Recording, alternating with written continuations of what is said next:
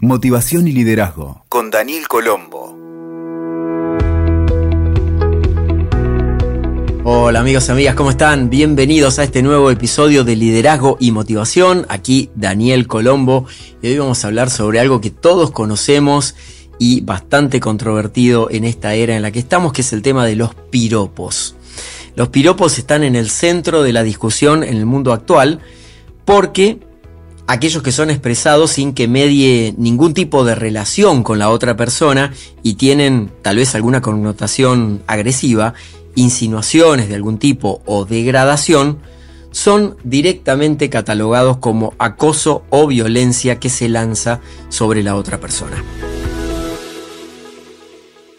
Antiguamente, los piropos fueron entendidos como una costumbre originada en los hombres con el fin, supuestamente, de halagar o llamar la atención de las mujeres. Sin embargo, con el paso del tiempo, se convirtieron en una expresión que suele llegar al mal gusto, el acoso de género y cierta amenaza que no solo molesta y degrada, sino que invade la intimidad. Te quiero contar una breve historia acerca de los piropos.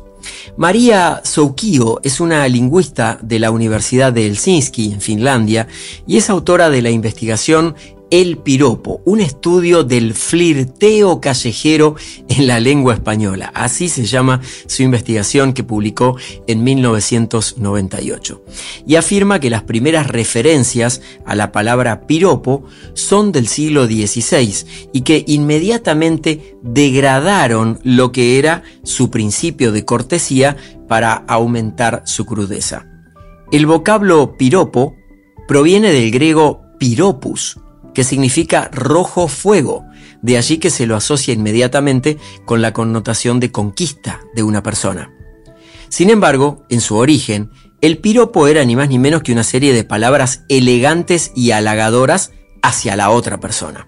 Fue su uso en España, Italia y Latinoamérica, donde ha mutado en silbidos de exclamación, tirar besos al aire y luego subieron de tono las insinuaciones hasta lo que hoy conocemos como una de las formas inaceptables de acoso callejero. Y no solo de los obreros de la construcción, ese es apenas el prejuicio más extendido, puesto que se han aplicado en todo tipo de profesiones y trabajos, incluso, aunque menos frecuentes, también son dichos desde las mujeres hacia los hombres. Y existe la idea de que el piropo es una práctica de países latinos. Lo cierto es que también existe en Inglaterra y Estados Unidos y de allí se han extendido a otros países con otras lenguas. Existen otro tipo de piropos y esto es lo que te quiero proponer hoy. Los piropos de este tiempo, que no violentan ni acosan y sí agregan valor a las relaciones humanas. Una clave que no falla es preguntar antes a la persona si podés decirle un piropo o un halago a partir de algo que admirás en esa persona. Dependiendo de su respuesta, lo vas a hacer o no.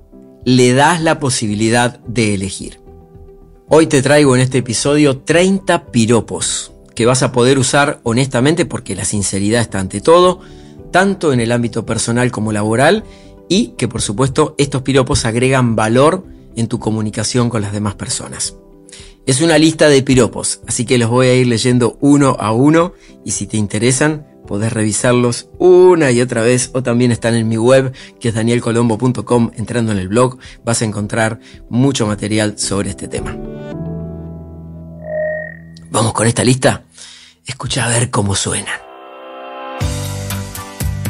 Se te ve feliz. Me inspirás. Es un placer estar con vos. Me gusta trabajar juntos en el mismo equipo. Haces que los problemas parezcan menos difíciles. Te admiro. Siempre con la palabra apropiada en el momento indicado. Me divierto contigo. O me divierto con vos. Ojalá hubiera más personas como vos. Tengo mucha suerte de conocerte. Aprendo mucho de vos. Admiro tu capacidad de adaptación a lo nuevo. Descubro con vos aspectos nuevos en mí que no había observado. Siento que me motivo cada vez que trabajamos juntos. Te escucho agradecer y he empezado a hacer lo mismo. Sos un punto de referencia para mí. Puedo ver tu fortaleza para superar los desafíos y me veo reflejado o reflejada. Aprendo mucho cada vez que converso con vos. ¿Sabes que traes paz y calma a mi vida o a mi trabajo? Me gustaría tener ese rasgo de vos y ahí le mencionás tal cosa.